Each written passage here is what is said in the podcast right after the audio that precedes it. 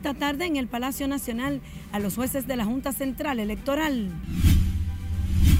Junta Central Electoral trabaja en los procesos administrativos para dejar el escenario listo para las elecciones del 2024.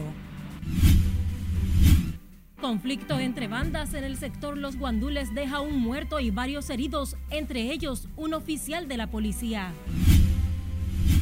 En Villas Agrícolas asesinan a quemarropa comerciante para despojarlo de sus pertenencias.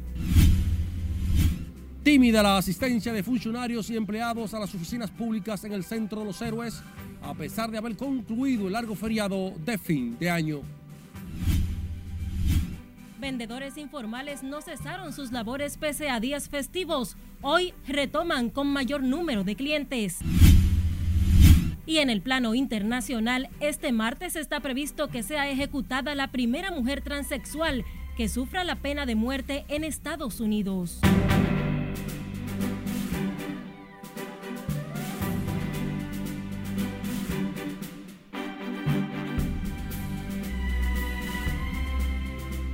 Bienvenidos en nombre de todo el equipo de Noticias RNN a esta primera emisión. Soy Escarlett Guichardo y tengo el honor de informarles con los acontecimientos noticiosos más importantes de esta jornada.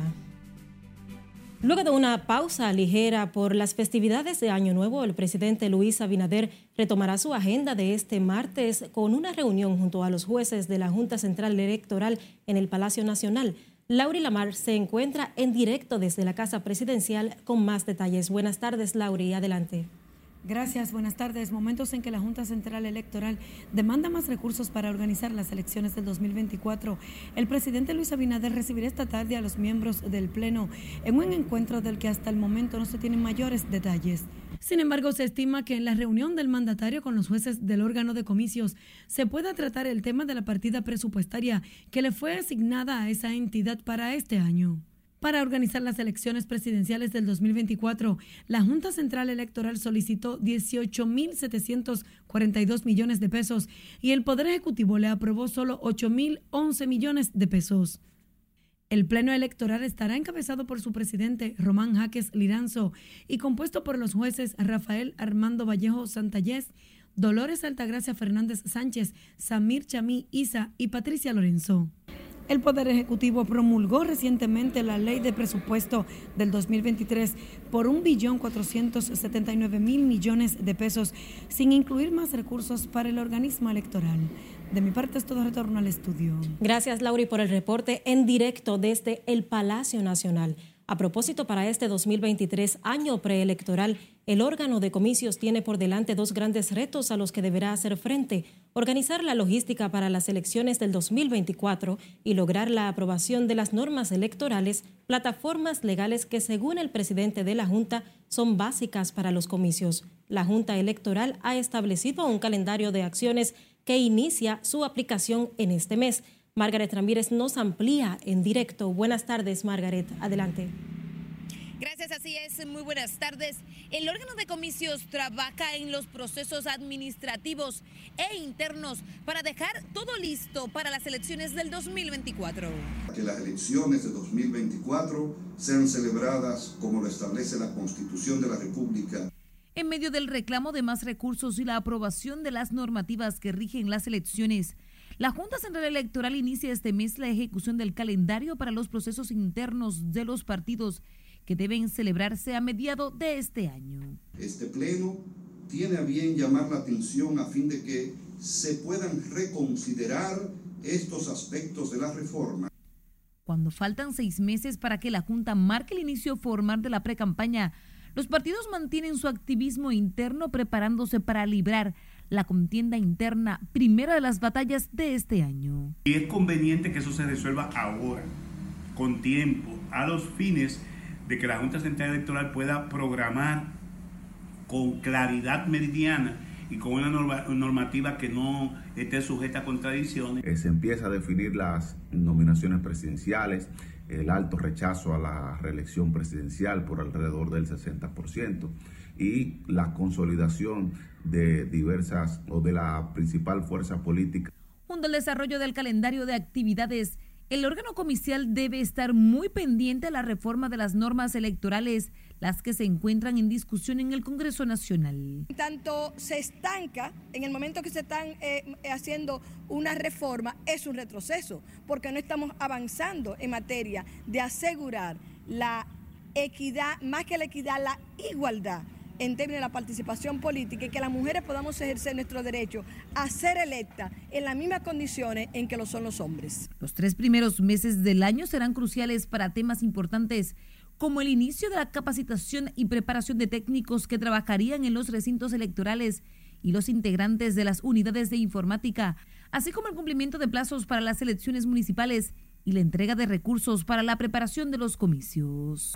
El presidente de la Junta ha insistido en la necesidad de contar con los recursos suficientes y con las normativas electorales para garantizar un proceso democrático. Es todo lo que tengo por el momento. Retorno contigo al estudio. Gracias, Margaret Ramírez, por este reporte en directo. El Centro de los Héroes, el mayor asentamiento de instituciones públicas y algunas privadas, registró una tímida integración laboral de sus empleados a pesar de haber concluido este martes el largo feriado de fin de año. Nelson Mateo está en directo con los detalles y nos amplía. Buenas tardes, Nelson. Adelante.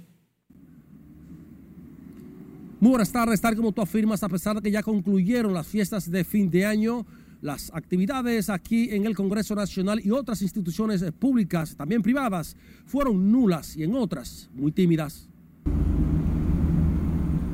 La feria, el Centro de los Héroes, concentra una cadena de instituciones públicas y también privadas, muchas de las cuales siguieron de vacaciones este martes. El Poder Judicial abrió sus actividades administrativas, pero las audiencias fueron parciales la reactivación es parcial, es muy limitado. Lo, que, está pasando ahora es simplemente reactivándose como, como, consecuencia de que eh, el viernes de la semana pasada no hubo justicia, el viernes antepasado tampoco hubo justicia. Y las, ustedes están viendo, las actividades son muy limitadas. Eh, eso siempre es propio de esta época. Antes había vacaciones judiciales que era más racional. Uno del, del, del 21 de diciembre al 7 de enero no había justicia. En el Congreso Nacional siguen de vacaciones y el Senado se integra el próximo 10 de enero. No creo que sea justicia denegada, pero entiendo que el país necesita que los servidores públicos rindan su servicio como establece la Constitución y al mismo tiempo como debe ser un deber de todo ciudadano, que si le pagan para que rinda un servicio, debe cumplir con ello. La Junta Electoral del Distrito convocó a sus empleados de manera puntual, aunque los asistentes fueron pocos. El martes ya están funcionando, el viernes nosotros vinimos y estaba cerrado, pero ya hoy están funcionando. ¿Qué es hoy? Hasta nacimiento. ¿Se rápido? Sí. ¿No hay mucha gente? Sí, hay un poco de gente, pero lo están haciendo rápido. No me gustó porque dijeron que no iban a cobrar y cobraron 500 pesos. Ajá. Claro. Este parqueador ha sufrido en sus bolsillos el largo feriado y la poca asistencia este martes de funcionarios y empleados a sus puestos de trabajo. Estaba ahí, pero gracias a Dios, Dios me ayuda siempre a conseguir el pan de cada día de mis hijos. Pero ha estado flojo porque no, están llegando. No, no, estaba, sí, estaba flojo. Esto, tú sabes, no es lo mismo cuando tanto la empresa trabajando que cuando más hay dos o tres. No es lo mismo. Están fuera todavía. Están fuera. En la Suprema Corte, muy pocas audiencias se celebraron. El Congreso Nacional fue pautado a reiniciar sus labores administrativas y legislativas el día 10, salvo una convocatoria a sesión extraordinaria. Sin embargo, se espera que a partir de este miércoles tanto las actividades en el Poder Judicial como otras instituciones públicas establecidas en el Centro de los Héroes puedan reactivarse completamente. De mi parte es todo por el momento. Regreso contigo al CEP de Noticias. Gracias Nelson Mateo por este reporte en directo. Mientras que las autoridades de Santiago elogiaron el buen comportamiento de la ciudadanía durante los días de asueto de fin de año en esa ciudad, la gobernadora y presidenta del Comité de Prevención, Mitigación y Respuesta, Rosa Santos, expresó que en Santiago no ocurrieron tragedias en la madrugada del 31 Santos agradeció a los organismos de prevención y emergencias que trabajaron de manera incansable para evitar hechos lamentables en Santiago. Cambiamos el curso de las noticias porque el ex procurador Jean Alain Rodríguez y otros tres imputados señalados en el caso de presunta corrupción de la Operación Medusa buscarán su libertad tras cumplirse el pasado 29 de diciembre los 18 meses de prisión preventiva que dictó un juez como medida de coerción. Ese mismo tiempo tienen detenidos el exdirector de Tecnología de la Información, Javier Alejandro Forteza Ibarra, el exdirector administrativo Jonathan Joel Rodríguez Invert y Alberto Alfredo Alexander Solano Augusto, ex subdirector administrativo.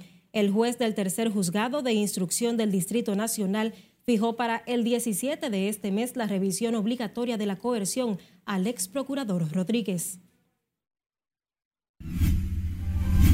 Nos vamos a comerciales, pero al volver, detalles de cómo los sectores de villas agrícolas y los guandules fueron marcados por la violencia social. Además, les contamos de la visita del jefe del ejército en Dajabón. Siga con RNN, primera emisión.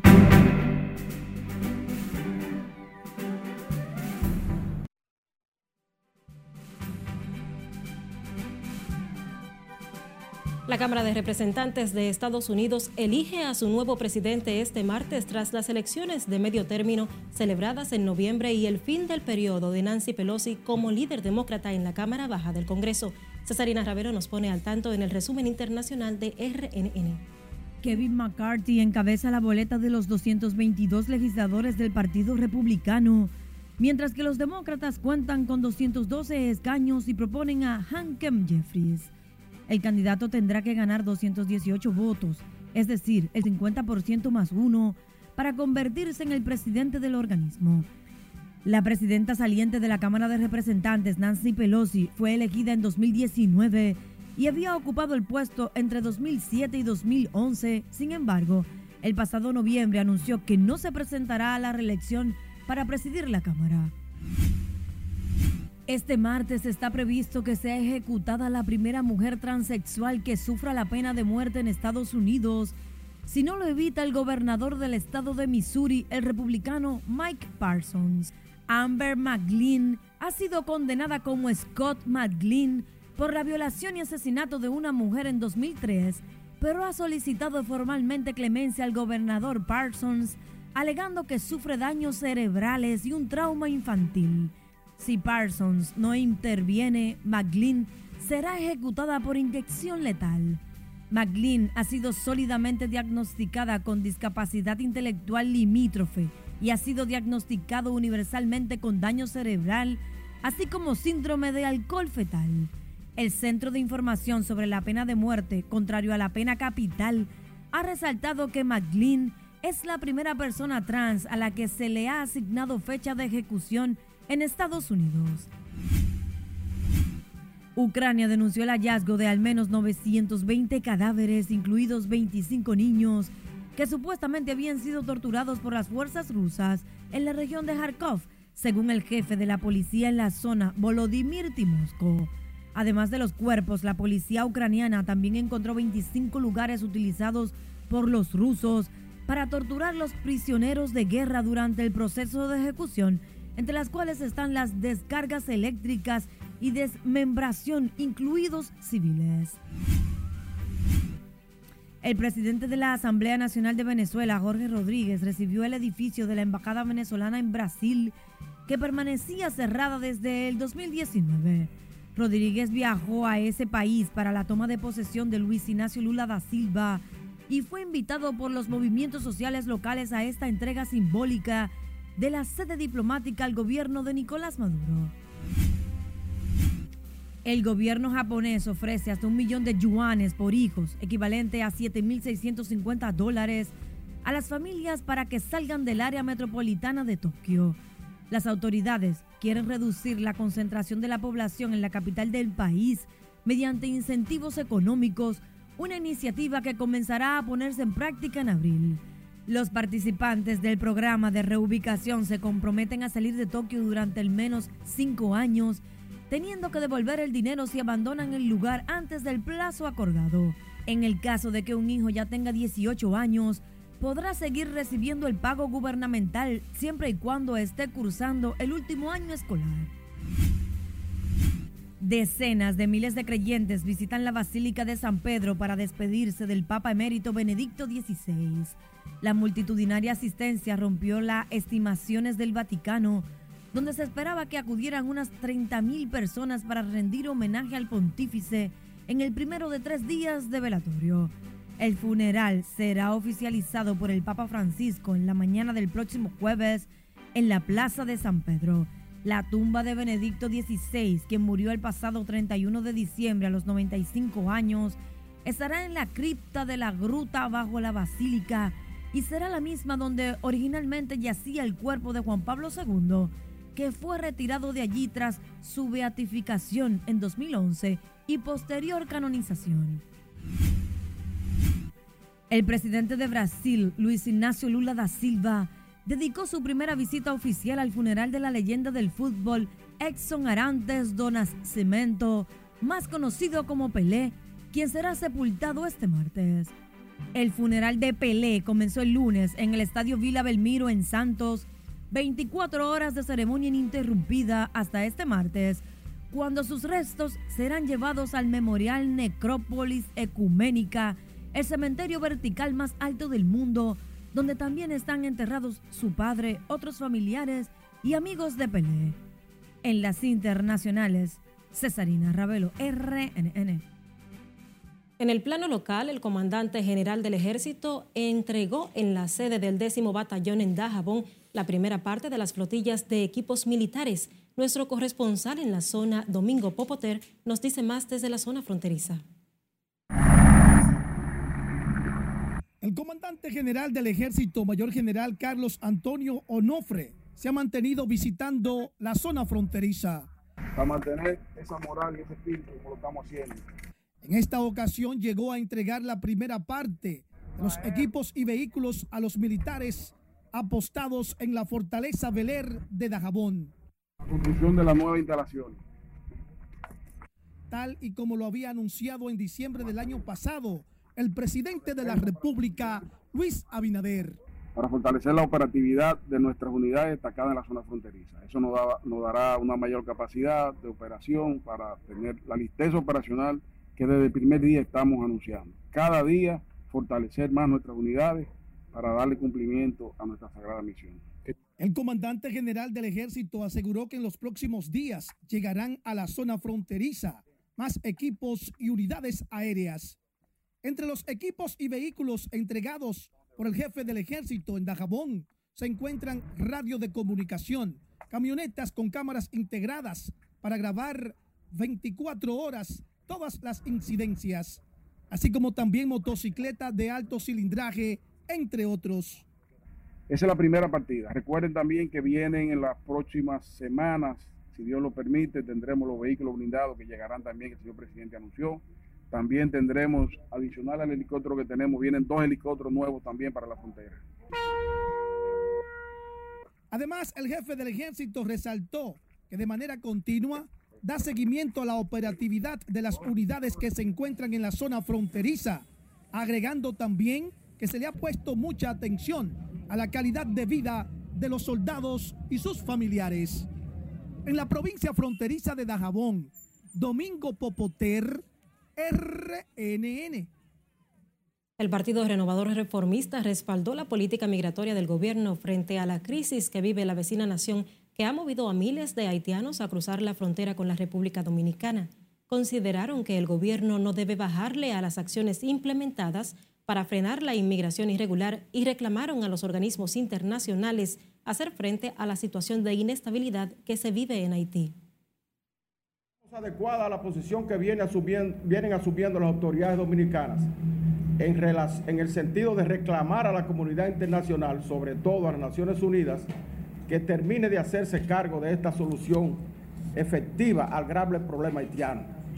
Solución en la cual la República Dominicana puede colaborar como país, vecino y amigo, pero jamás asumir de manera total como quisieran algunas naciones grandes en rueda de prensa para hacer una evaluación de la situación política y económica del país para el 2023, el Partido Renovador Reformista llamó al gobierno a incrementar el patrullaje policial y el empleo y el empleo de mano dura para combatir la delincuencia y la criminalidad. En otra información, un conflicto entre bandas dejó al menos un muerto durante las celebraciones de Año Nuevo en el sector Los Guandules, en un hecho en el que un oficial de la policía adscrito al DICRIM y un civil resultaron heridos en medio de la balacera. Nelson Mateo con los detalles. Ay, mi hijo. El llanto no cesa en la casa de la madre de Félix Antonio Novas de La Paz, de 30 años, quien perdió la vida mientras recibía atenciones médicas en un centro de salud tras ser herido de bala en el sector Los Guandules. El hombre tenía tres hijos y sus familiares aseguran no tenía conflictos con terceras personas. Ay, Dios mío, ¿y cómo le digo cómo recuerdo a mi hijo? Mi hijo bueno hijo, ay hijo, ay hijo de mi corazón, Señor. Mi hijo dejó tres hijos en la, infancia, huérfano, tres muchachitos, mi hijo. Ay, mi muchachito llamaba a su madre todos los días a las seis de la mañana, mami, ¿cómo amaneciste, mami? Para mí era un joven serio, muchacho que no era de nada. Y estaba, estaba por allá que me dijeron que lo mataban a salir para acá que son gente de uno, son vecinos de mucho tiempo, principalmente la mamá de ellos, que nos llevaban bien de tiempo. Y los hermanos, pero son bien, ese mismo muchacho. El segundo era que era un hombre que estaba entregado a sus hijos, a su familia. Él tenía ahí o tiene un taller de tapicería donde él se pasaba el tiempo trabajando para su familia.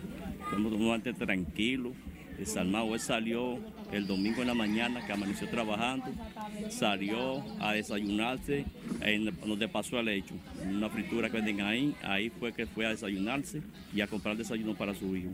Y ahí fue que pasó la tragedia. Durante el hecho también resultó herido el primer teniente de la policía, Félix Bernardo Cabrera, mientras salía de un colmado del referido sector. El vocero de la policía detalló que en medio del enfrentamiento entre bandas de los guandules, otra persona fue herida, identificada como Francisco de la Rosa Mateo. Está bien avanzado en esta investigación y esperamos en las próximas horas eh, dar con el autor de este hecho para apresarlo y someterlo a la justicia. Reiterar que esto se trató de un conflicto social originado mientras estas personas eh, compartían pues la llegada del año 2023. ¿Cuántos detenidos hay eh, para fines de? En el proceso de investigación han sido entrevistadas varias personas para poder establecer de una manera cierta quién fue la persona que eh, pues eh, ocasionó las heridas eh, que posteriormente le causaron la muerte a, este segundo teniente de la Fuerza Aérea y también heridas a otras dos personas que reciben atenciones médicas en un centro de salud. El cuerpo del orden garantiza que trabajan para dar con el paradero y posterior arresto de Charlie Santana, alias Bebeto, y otras personas aún no identificadas, señaladas como los autores del crimen. Nelson Mateo, RNN. A propósito, un comerciante fue asesinado a tiros y despojado de sus pertenencias en un negocio ubicado en el sector Villas Agrícolas, en el Distrito Nacional, por dos delincuentes que lo interceptaron antes de dispararle de forma indiscriminada. Perla Gómez con los detalles. Muy difícil que lo andaba buscando porque él siempre andaba 24/7 aquí en el barrio. Lo que pasa era que él tenía sus prendas. El hecho en que dos hombres asesinaron sin mediar palabras al propietario de ese establecimiento de venta de bebidas alcohólicas mantienen consternados a los familiares de la víctima. Y estaban bebiendo ahí y no duraron ni 20 minutos para despojarlo de su alma, despojarlo de su pertenencia. Y nosotros lo que queremos justicia, porque ese hombre era una bella persona, ese hombre por eso era que le decían picapollo, porque le mataba el hambre a cualquiera. El asesinato del comerciante popularmente conocido como Pablo Picapollo quedó captado en las cámaras de seguridad de su negocio, que muestran cómo los desaprensivos le dispararon varias veces por la espalda. Según las versiones, se ve que fue como un asunto de un atraco. Se ve que él viene saliendo del negocio y ahí vienen los, las personas y lo, lo interceptan y en ese movimiento dicen que hubo un disparo y ahí él pierde la vida. desde el día en que se cometió el crimen en el establecimiento ubicado en la diagonal casi esquina Pedro Livio en Villas Agrícolas, las puertas del negocio permanecen cerradas. La policía informó que profundiza las investigaciones para someter a los responsables a la acción de la justicia. Perla Gómez, RNN. En otro hecho lamentable, murió este martes en el hospital Vinicio Calventi la joven Yamel Félix Pérez, quien fue herida de seis disparos por un sargento del ejército de la República Dominicana tras supuestamente negarse a bailar con él.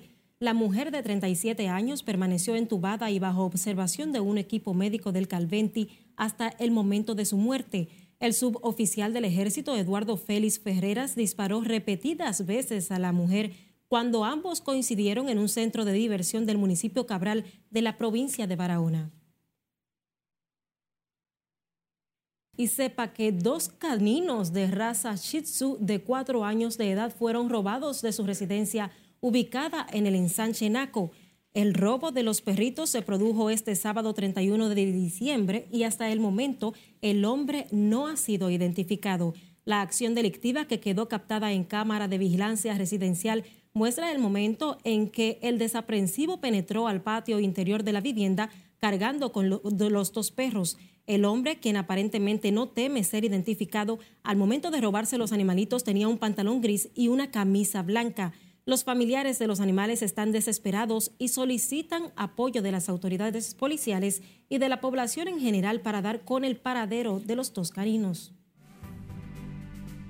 Acceda a rnn.com.do donde actualizamos en todo momento las informaciones del ámbito nacional e internacional.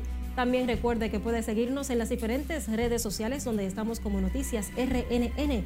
Síganos en nuestras cuentas de YouTube también en Instagram y Facebook. Y recuerde que puede también escuchar las diferentes plataformas de audio a través de Spotify, Google Podcast y Apple Podcast.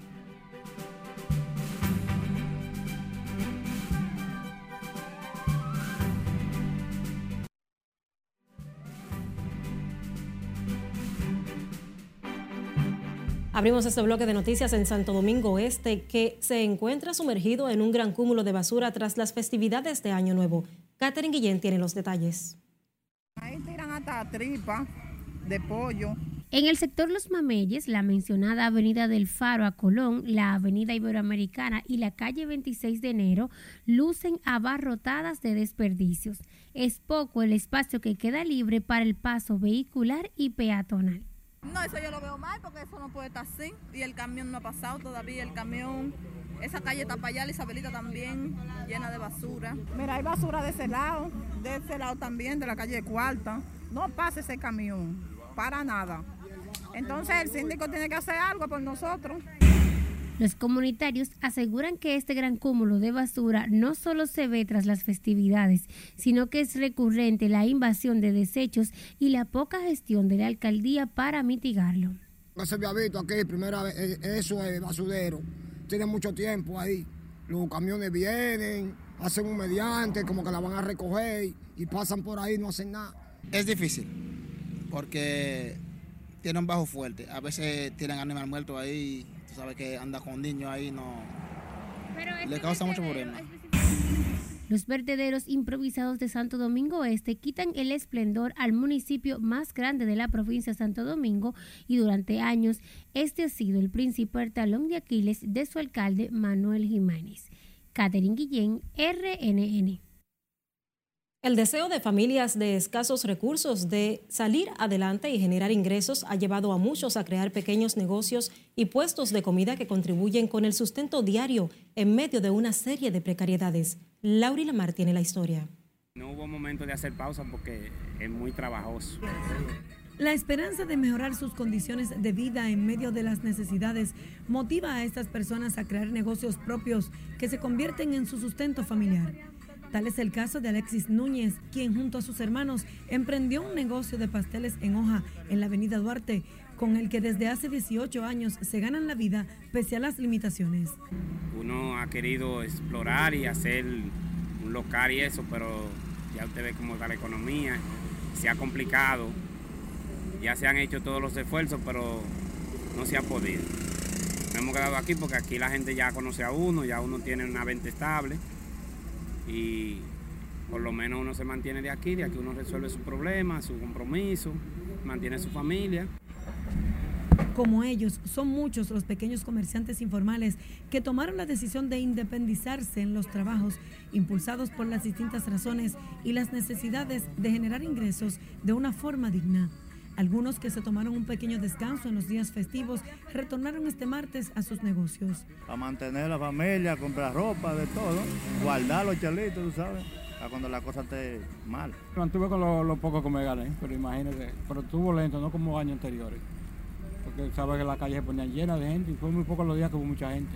La creatividad de estos ciudadanos para enfrentar la crisis no tiene límites, aunque a veces los recursos que obtienen no son suficientes para mantener a largo plazo la rentabilidad de sus negocios. Laurila Mar, RNN.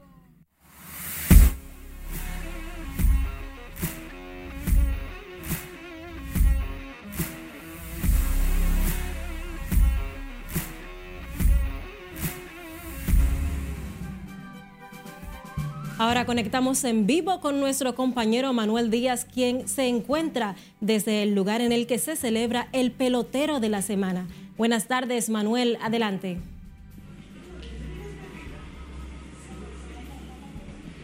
Gracias, muy buenas tardes. Desde el pelotero estrella de la semana, la fecha número 2 de este round robin es la entrega número 11 en toda la temporada del pelotero estrella de la semana y los ganadores de esta segunda fecha de la ronda semifinal fueron de las Águilas Ibaeñas, Zoilo Almonte y de manera unánime Robernis Elías como lanzador de la semana.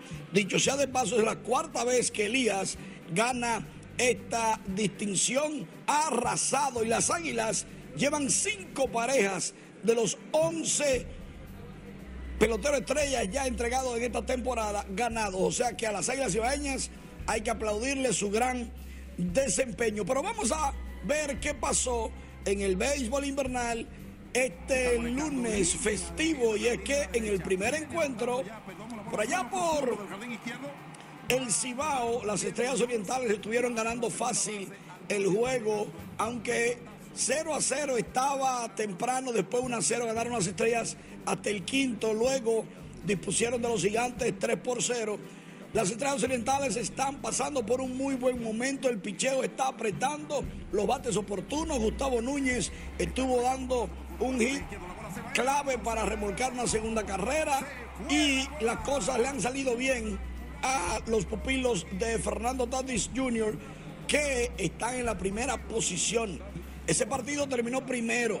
El otro, en el estadio Quiqueya, Juan Marichal, las Águilas Ibaeñas, le propinaron un gran juego al revés a Raúl Valdés que hasta enfrentarse a los aguiluchos estaba dominando el round robin con una efectividad de 1.29. Las águilas ganaron el partido con cuatro carreras en el mismo primer episodio contra Valdés. Ahí estuvo Zoilo Almonte, el pelotero estrella de la semana, consiguiendo doblete remolcador.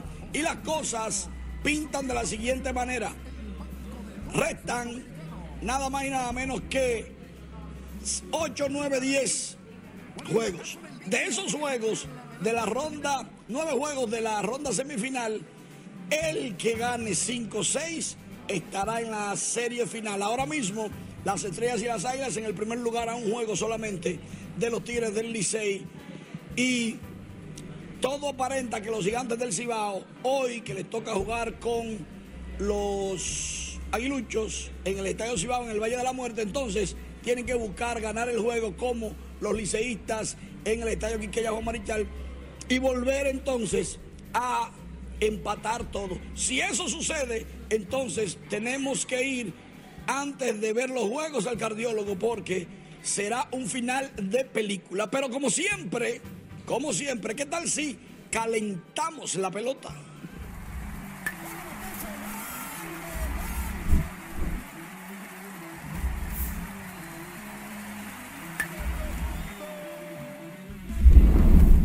Comenzamos con el Cuquito tirando la primera bola. El problema de Toño Rosario, luego de tirar la primera bola a los Tigres del Licey y Yolanda Duque cantar el himno nacional, es que los liceístas en las redes sociales se le han pasado diciendo que el Cuquito fue tan galáctico que lo azaró, que fue de mala suerte. El Licey comenzó mal. El Cuquito todavía estaba, Toño Rosario, en el estadio, pero de por Dios, no puede ser así. Si Toño Rosario es, liceísta totalmente, aparte de que eh, Char, eh, ¿cómo se llama? La esposa de Yari fue con, con un peinado verde. Alguien tenía que decir que era azul, pero fue como medio verdoso a su lado, a su lado de Toño. Y los Tigres del Licey, increíble. Si usted quiere mandar un mensaje en la transmisión de YouTube de los Tigres del Licey, tiene que pagar lo que usted quiera de 0.99 centavos en adelante. Y Parece que el Licey se está haciendo de dinero con eso. Eso está muy bien. Lógicamente, Lidón Memes no deja pasar la oportunidad para hacer de las suyas. Durmieron juntos, águilas y estrellas. Dicen las águilas que a los dos Valdés le ganó, a los Valdés con Z y a los Valdés con S. Que desde cuándo esa palabra mete miedo en el Cibao. Mientras que el Licey y los gigantes durmieron juntos, empates en el sótano. Dice, dice el Licey que a Roen y Elías le van a poner a Mel Rojas en los nueve turnos. Por aquello de que lo único que le batió fue Mel Rojas. Lo único que eso no se puede. Ah, caramba. Y esta cuerda. El Licey visita a los, con los gigantes el sótano. El Licey le dice a los gigantes, no te vayas acostumbrando, yo no soy de sótano. Y sale un escogidista por una esquina y le dice, no, a ti no te duele estar en el sótano, te duele perder de las águilas. Las redes sociales están llenas de todos estos memes y de, toda, de todas estas cuerdas. Y lógicamente, recuerden la máxima de un filósofo griego: el que gana es el que goza, definitivamente. Con estas informaciones, recuerden que la tenemos en nuestra página web rnn.com.do y nuestras redes sociales en todas las plataformas Noticias RNN para todos ustedes. Ahora sí, regreso a los estudios. Gracias a nuestro editor deportivo Manuel Díaz por compartir estas informaciones en vivo. De esta forma finalizamos la primera emisión de Noticias RNN. Gracias por el favor de su sintonía. Continúe disfrutando de la programación de la Red Nacional de Noticias.